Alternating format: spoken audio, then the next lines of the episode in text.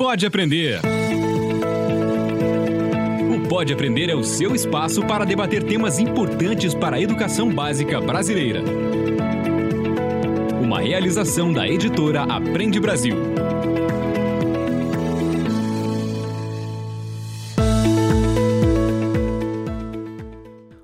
Eu sou a Danae Búbalo, seja muito bem-vindo, seja muito bem-vinda ao Pode Aprender, o nosso bate-papo qualificado sobre a educação básica brasileira.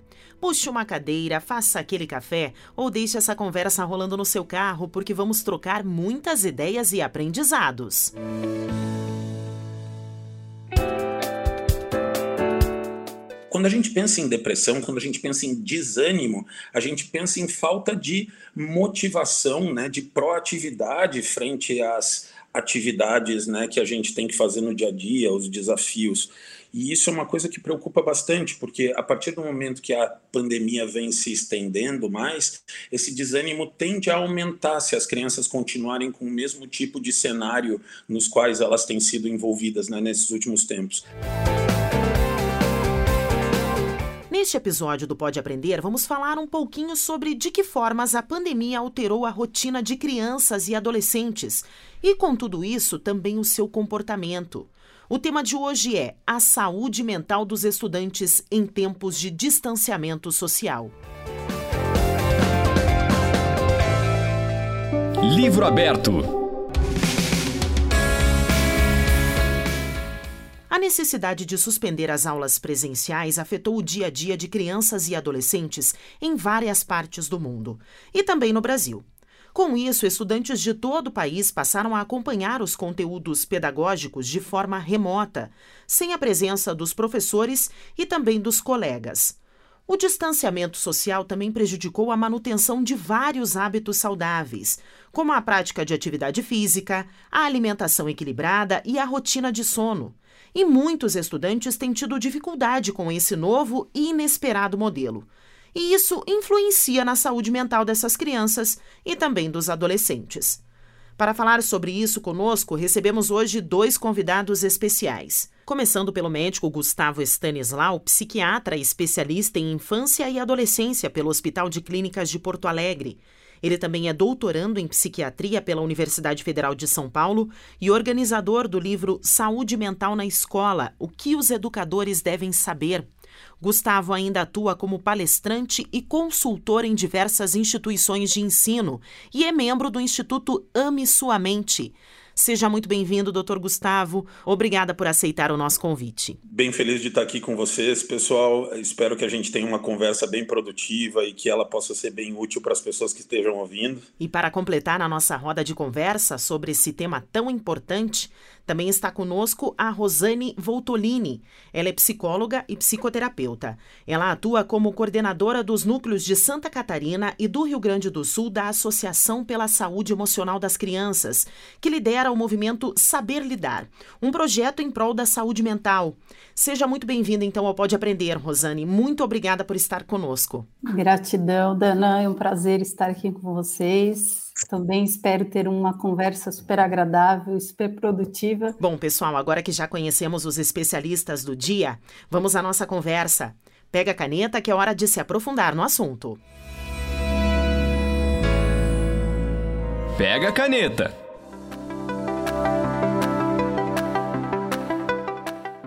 Uma pesquisa sobre saúde mental na pandemia, feita em escolas de várias partes do país, mostrou resultados preocupantes. 55,8% das crianças de 6 a 11 anos demonstraram nível alto de estresse, enquanto outras 38,5% têm estresse moderado. E 23,5% de todas as crianças dessa faixa etária indicaram que não sabem lidar com esse cenário. Já entre os adolescentes, 74% apresentaram algum nível de estresse e 11% reconheceram que não têm conseguido administrar esse problema. Bom, para a gente começar, eu gostaria de ouvir então as considerações do Dr. Gustavo e da Rosane sobre como toda essa situação afeta a saúde mental dos estudantes. Gustavo. Bom, uma coisa que eu acho bem importante que a gente perceba são as causas do porquê que a gente está tendo esse tipo de resultado em pesquisa, né? a gente tem, número um, uma coisa bastante importante que foi a modificação das rotinas que a gente tinha pré-estabelecidas eh, há muitos anos, mesmo para uma criança pequena, ela já tinha algumas rotinas que vinham sendo pré-estabelecidas e de repente, de uma hora para outra, a gente tem essa mudança drástica né, de, de rotina. Uma outra coisa que aconteceu foi, ao longo dos meses, a gente foi vendo um afastamento das crianças da quantidade de estímulos que a gente tinha no dia a dia. Né? Quando uma criança sai de casa e ela vai para a escola, ela enfrenta, ela se expõe a uma quantidade de estímulos muito grande e isso faz com que ela se sinta motivada ao longo do tempo. Ao longo deste período, então, a gente tem nessa quebra de rotinas um resultado que é um estado de alerta maior, que acabou gerando o estresse que a gente está vendo. Por outro lado, o afastamento dos estímulos foi fazendo com que as crianças fossem cada vez mais relatando estados de desânimo, não só as crianças, mas os adultos também. Então, esses dois princípios de que as rotinas mudaram rapidamente, gerando estresse, e o afastamento dos estímulos foi gerando um desânimo, acaba gerando esse resultado de pesquisa. É importante que as pessoas compreendam isso para que a gente possa tomar algumas medidas, né, para que isso seja contornado. E para você, Rosane? Somado a tudo isso, né, um ponto importante também para a gente pensar é, essas crianças, esses adolescentes, eles estão dentro das suas casas com adultos que estão em desequilíbrio. E eles não têm como não serem impactados também com essa rotina diária, o que por si só as perdas que essas crianças, os jovens já tiveram por conta da pandemia já é algo que pesa bastante, né? O afastamento dos amigos, a rotina que transformou totalmente de um dia para o outro. Vivemos nesse período de incerteza, a gente não sabe de nada, né? Não sabemos como vai ser a nossa vida daqui a um mês. Então, é, a rotina toda transformada e esse jovem ele está dentro de casa com um adulto que também não está sabendo lidar com isso, o que potencializa ainda mais esse estado, né, de sofrimento. Eu particularmente tenho recebido muito adolescente no consultório com síndrome do pânico, com transtorno de ansiedade, porque não está sabendo lidar com essa situação toda, né? Porque está num, num sofrimento constante e o que se percebe é que antes ele já não sabia lidar com algumas coisas. A pandemia só potencializou ainda mais essa ausência de saber lidar com as situações né, corriqueiras do dia a dia. Um estudo feito pela Kaiser Family Foundation nos Estados Unidos no final do mês de março mostrou que 46% de adultos, pais de crianças e adolescentes menores de 18 anos sentem que a pandemia tem um impacto negativo em sua saúde mental. Bom, doutor Gustavo, é possível mensurar o impacto de uma pandemia na saúde mental dos jovens? Essa é uma pergunta bastante complexa, porque, uh, em primeiro lugar, quando a gente fala de saúde mental de criança e adolescente, né, nós precisamos do recurso de contato com a criança e com o adolescente. Num país como o Brasil, isso é uma coisa bastante complicada. Então, assim, existem já alguns estudos aqui no Brasil, até de uma, de uma significância interessante, de crianças a partir de 15 anos, mas eu considero que esse é um grande desafio que a gente vai ter nesses próximos meses, né, de a gente conseguir mensurar esse impacto. Rosane, gostaria de complementar? Então, Dana, eu também penso que a gente só vai ter a real proporção disso, na verdade, a ideia daqui a algum tempo. Né? Nesse momento, a gente tem um ou outro indicador de pesquisa, mas mensurar o impacto disso agora a gente não vai ter como. Agora, qual é o papel dos pais na prevenção e no tratamento de doenças ligadas à saúde mental das crianças? Em primeiro lugar, eu acho importante eh, a gente ressaltar o papel de atenção que os pais têm que ter em relação ao funcionamento das crianças e do adolescente.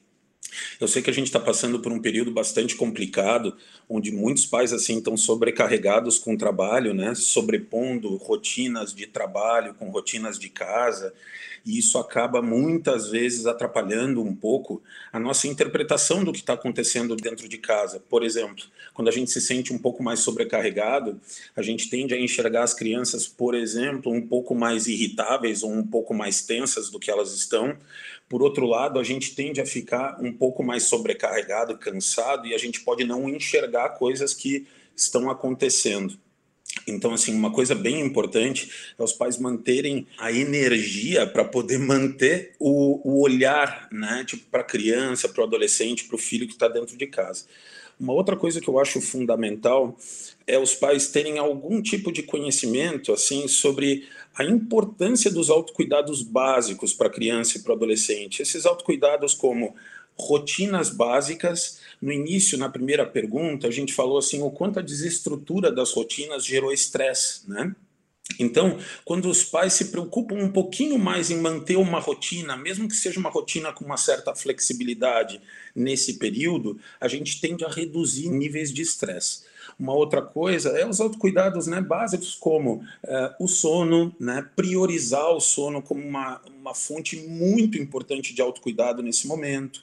A hidratação, que eu acho que é dentro da alimentação, é uma coisa que muitas vezes é colocada em segundo plano, mas que nesse período eu acho que merece uma atenção especial. Tem muitas crianças que estão dentro de casa né, e não percebem que estão com sede, por exemplo.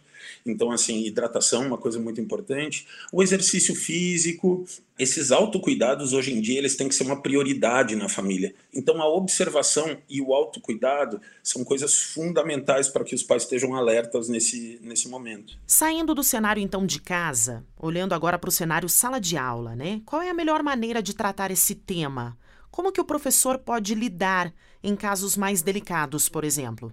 Esse período de pandemia, o professor está num trabalho duplo de ressignificar a atuação dele lá com as crianças. Então, ao mesmo tempo que ele está também num processo de aprendizado, né, dele nesse ambiente virtual, ele, ao mesmo tempo, ele precisa tomar conta das crianças, ele precisa tomar conta do conteúdo. O que é, é, é super importante e o professor precisa ter em mente é que o processo de aprendizagem foi impactado. Os alunos eles não vão conseguir aprender da mesma forma, por exemplo, no ano passado, por estar com todas essas demandas no ambiente virtual. Hoje a sala de aula se trans, né, o quarto da criança, a sala dela se transformou a sala de aula. Antes, a criança estava lá sozinha na sala de aula. Agora, o pai está lá do lado, acompanhando, está junto, fazendo a aula, assistindo a tarefa. Então, vai demandar do professor, né, dele ter mais paciência, ele buscar mais estratégias de aproximação com os alunos, que seja, né, fazendo lives. A gente sabe que não são todas as crianças no Brasil que isso é possível, então, é, mesmo esse ambiente virtual, ele é muito excludente. Nós sabemos que tem muitas crianças que não estão nem tendo acesso ao processo de ensino-aprendizagem. E aí, assim, o, o, que seria interessante é o professor propor atividades, né, para falar de sentimento, para falar de emoção, e aí ele vai criando esse clima emocionalmente saudável para a criança trazer as coisinhas, falar como é que ela está se sentindo, e aí ele vai tendo assim um termômetro para saber né, se aquela criança está conseguindo aprender, o que está acontecendo, como que é o processo de aprendizagem em si. Se ele não criar esses espaços com estratégias diferenciadas, né, ele não vai ter como ter esse termômetro para poder avaliar. Ansiedade e depressão têm sido registrados em crianças. Esse é o assunto que a gente está lidando no nosso podcast. Então, eu gostaria de saber, doutor Gustavo, quais são os riscos que essas doenças trazem a longo prazo para o aprendizado delas? Do ponto de vista de ansiedade, a gente tem um funcionamento básico que provém desse fenômeno, né? Que é o afastamento, a hiperreatividade frente a desafios, né? Então, quando a gente passa por um período onde o nível de ansiedade está maior, a gente pode ter um desdobramento para o futuro que pode se relacionar com crianças, adolescentes e até adultos um pouco mais receosos de enfrentar novos desafios, como, por exemplo, um passeio de escola ou uma apresentação na frente da turma, esse tipo de coisa.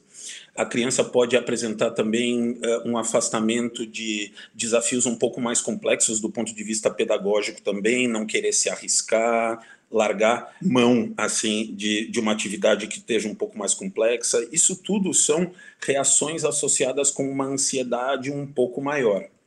Quando a gente pensa em depressão, quando a gente pensa aqui, eu queria voltar um pouquinho atrás, quando a gente pensa em desânimo, a gente pensa em falta de motivação, né, de proatividade frente às atividades né, que a gente tem que fazer no dia a dia, os desafios. E isso é uma coisa que preocupa bastante, porque a partir do momento que a pandemia vem se estendendo mais, esse desânimo tende a aumentar se as crianças continuarem com o mesmo tipo de cenário nos quais elas têm sido envolvidas né, nesses últimos tempos. Então, o que se espera no futuro é menos proatividade em direção é, a atividades de escola ou atividades sociais em geral. Então, isso é bastante preocupante. Já citamos aqui que, com a pandemia, as crianças saem da sala de aula e passam a ter aulas remotas, né, pelos meios digitais. Eu gostaria de saber qual é a leitura que vocês fazem com relação ao impacto da vida digital nesse cenário.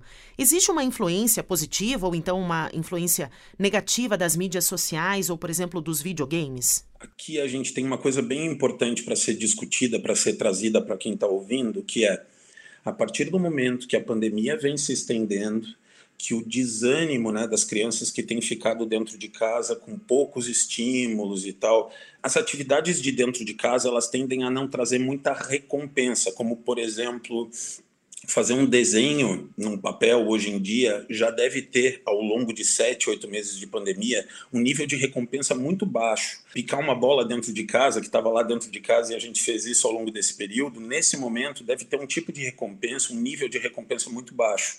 O problema nessa história é que os jogos eletrônicos eles tendem a gerar uma recompensa bem maior do que as outras atividades que eu, que eu citei. Então a gente está, de uma certa forma, numa armadilha, onde essas atividades, as atividades eletrônicas, elas geram um afunilamento do comportamento da criança que está dentro de casa, onde ela só busca esse tipo de atividade. E, por contrapartida, as outras atividades, como picar uma bola dentro de casa, chutar bola na parede, que nem eu fazia quando eu era criança, por exemplo, ou fazer um desenho, começam a aparecer cada vez mais chatas para a criança. Então, assim, a gente precisa ficar muito alerta para que esse tipo de cenário não se consolide, não se instale da forma tão maciça que a gente tem visto acontecer. Exato. É por isso que eu sempre falo, né? Para tudo é necessário a gente ter o equilíbrio, né? Aí vai dos pais, de quem está em casa. Eu sei porque eu vivo isso, né? Eu tenho dois adolescentes dentro de casa e a gente precisa né, ter uma rotina diária estabelecida porque a rotina ela organiza o emocional das crianças também. E se a gente não fica atento enquanto pais aí dentro de casa é o que o Gustavo falou o jogo eletrônico ele não tem comparação né? Não, não tem como competir. Ah eu vou desenhar ou eu vou jogar a tendência dele sempre vai ser: ah, eu quero ir lá no jogo eletrônico. Então a gente precisa é, ter muita clareza, né? O pai tentar minimamente manter a saúde mental e fazer esse meio de campo e equilibrar e aí oferecer outros estímulos, né? Ah, hoje, agora é hora da leitura. Aqui em casa eu organizei uma rotina e tem horário a horário, tem uma atividade diferenciada para fazer não dá para fazer todo dia a mesma coisa, tem dias que a gente não consegue seguir, mas o que eu percebo? Organiza, mentalmente organiza, e eu vejo que o nível de ansiedade reduz significativamente. Quando a gente consegue estabelecer essa rotina né, de horários, atividades, o tempo nos eletrônicos, ó, agora é hora de desligar um pouco, vamos fazer outra coisa, né, experimentar outras coisas, e porque aí vai equilibrando é, a saúde mental, né? E vários municípios que trabalham com o sistema de ensino Aprende Brasil perceberam que seria preciso oferecer apoio emocional aos alunos e também aos professores durante a pandemia. E estão tendo bons resultados com iniciativas simples. Chegamos então ao momento do programa em que ouvimos um exemplo de inspiração sobre o assunto. Para se inspirar. Meu nome é Tatiana, Sou secretária municipal de educação do município de Além Paraíba, Minas Gerais. Com o início da pandemia, a nossa preocupação foi uma forma de amparar tanto a nossa comunidade interna como a nossa comunidade externa. Porque nós percebemos que todo o novo sistema de ensino estava trazendo ansiedades e incertezas tanto para os nossos alunos, familiares e professores. Então, nesse momento, nós criamos o programa chamado Edu Afeto. Esse programa ele consiste em atendimento psicológico online realizado pela nossa equipe multidisciplinar. Funciona da seguinte forma: as demandas são detectadas pelas diretoras e pelas professoras e encaminhada para a nossa psicóloga. E ela faz esse atendimento online, organiza com as famílias esse atendimento e, quando necessário, encaminha para um outro profissional da área de saúde. Então, mesmo diante de todas as dificuldades, dificuldades tanto estruturais quanto tecnológicas trazidas com a pandemia, o programa tem conseguido amenizar muito a ansiedade, incerteza, ajudando a reestruturar as novas rotinas familiares, as novas rotinas de estudo para os alunos e trazendo um conforto maior e uma segurança maior diante desse novo modelo de ensino. E é importante ressaltar também a grande parceria e o grande amparo que o Sistema Aprende Brasil nos forneceu nesse momento.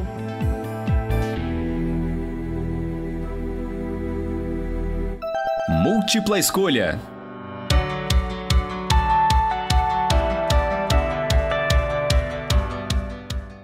No quadro Múltipla Escolha, nós pedimos para os nossos convidados darem dicas de conteúdos que podem levar o nosso bate-papo aqui de hoje para além do nosso podcast. Rosane, você tem algum material, algum livro, artigo ou então outro conteúdo para indicar para os nossos ouvintes sobre a saúde mental no ambiente escolar? Nós temos na SEC, nós produzimos um guia de saúde mental para jovem, ele está disponível no site dá para baixar. É um documento super legal que ele traz atividades práticas super divertidas, lúdicas, que os adultos podem fazer com as crianças, com os jovens. A gente tem livros também que a gente pode indicar para vocês, passar o arquivo em PDF para quem tiver interesse. Mas no próprio site do Movimento Saber Lidar, lá tem alguns arquivos em PDF que vocês podem baixar, fazer um download. Doutor Gustavo, algum material aí para indicar aos nossos ouvintes? Então, pessoal, eu acho que o meu material, o material que, que eu vou indicar, ele acaba casando com o da Rosane. A gente no Instituto Ame Sua Mente, a gente produziu um material de autocuidados para o educador. Ele segue muito essa linha, assim, de compreender primeiro por que, que esses fenômenos estão acontecendo, de estresse, ansiedade, a tristeza, a solidão que as pessoas estão sentindo, e vai para uma linha de autocuidados, de estratégias né, para a gente manejar. Tudo isso muito embasado em evidências científicas, mas explicado de uma forma muito simples. Esse material foi formulado no Instituto Somente, junto com uma colega minha que se chama Ana Carolina D'Agostini, que fez também um outro material voltado para algumas problemáticas que estão associadas com a questão do, da volta às aulas presenciais que também tem uma série de orientações muito interessantes para os professores. E por mais que seja um chavão falar desse filme agora, mas eu acho que falar sobre o divertidamente, eu sei que hoje em dia ele já é meio arroz de festa, mas esse é um momento assim onde autoconhecimento é a nossa arma mais importante do ponto de vista de, de saúde mental e esse filme ele faz com que as pessoas conheçam algumas emoções básicas, compreendam elas um pouco melhor e identificar elas é uma ferramenta fundamental para esse processo que a gente está vivendo.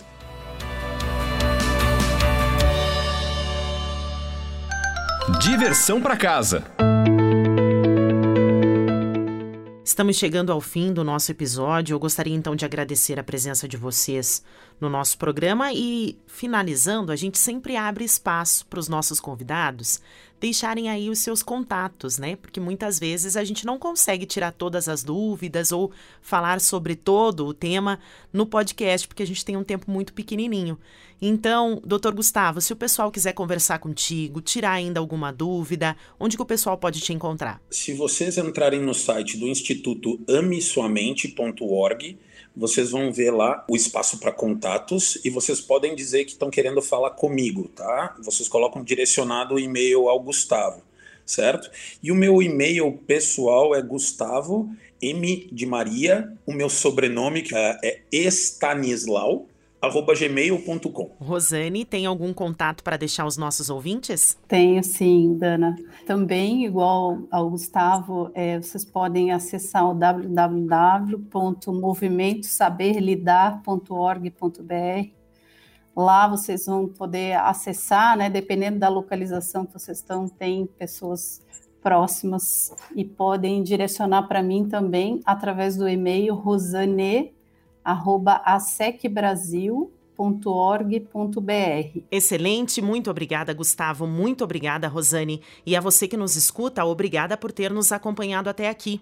O Pode Aprender vai fazer uma pequena pausa neste fim de ano, mas nós voltamos a nos encontrar no próximo episódio, no dia 7 de janeiro. Lembrando que você pode sempre enviar as suas perguntas, os comentários e também as sugestões pelo e-mail podeaprender@gmail.com e nos acompanhar na sua plataforma de podcast preferida, além das redes do Aprende Brasil. Até 2021. Com produção e edição de Central Press Brasil, este podcast é uma iniciativa da editora Aprende Brasil. Um futuro melhor por meio da educação.